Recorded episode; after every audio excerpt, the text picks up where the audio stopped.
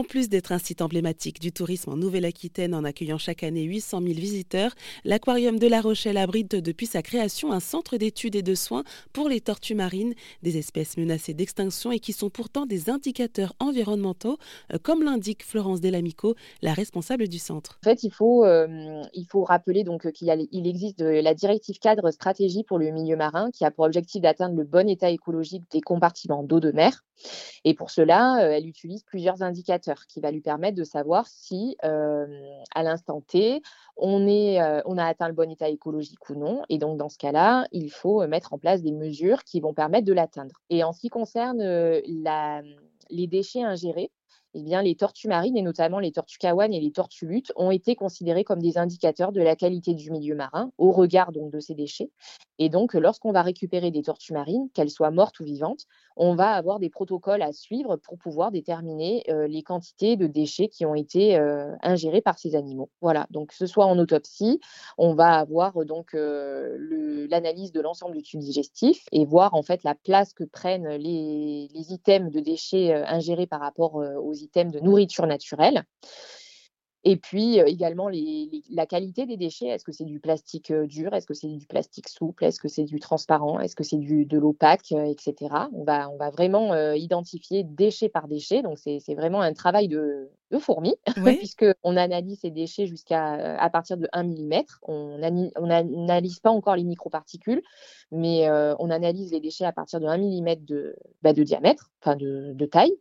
Et puis, pour les animaux qui rentrent dans le centre de soins et que l'on va suivre donc dans le centre de soins, que l'on va réhabiliter, on va suivre leur crotte pendant à peu près 1 à 2 mois après leur prise en charge, qui est le temps nécessaire du temps de transit pour que l'animal évacue tout ce qu'il a pu ingérer dans le milieu naturel. Et donc, dans ce cas-là, pareil, on va tamiser les crottes, on va récupérer les crottes chaque jour à l'aide de, plusieurs moyens, des filets, des épuisettes, des chaussettes que l'on va mettre sur des, filtres pour pouvoir récupérer vraiment tout et ensuite tamiser sur des, tamis de 5 et 1 mm. Permet d'avoir une bonne image de ce qui se passe en mer, en fait, puisque les tortues qu'on va accueillir dans notre centre de soins ou même que l'on va autopsier va nous donner une idée bah, déjà de la répartition des espèces, de la distribution des espèces et également de l'état de santé des populations en mer.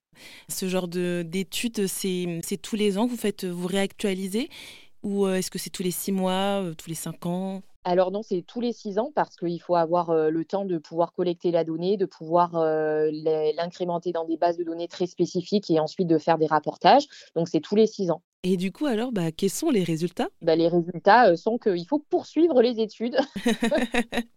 mais après, en fait, euh, là, euh, le dernier rapportage donc, euh, a mis en évidence effectivement que les tortues marines étaient des bons indicateurs de la qualité. Donc ça, c'est un, bon, un, bon, un bon point.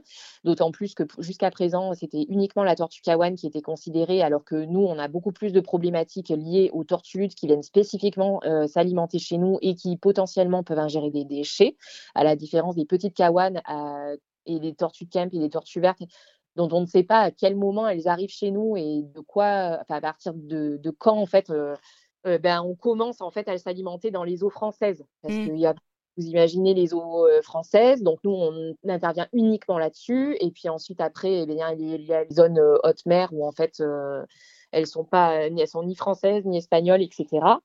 Euh, les eaux internationales. Donc, en fait, nous, on intervient vraiment sur le suivi de ces tortues-là, sauf qu'elles, elles, elles sont partout.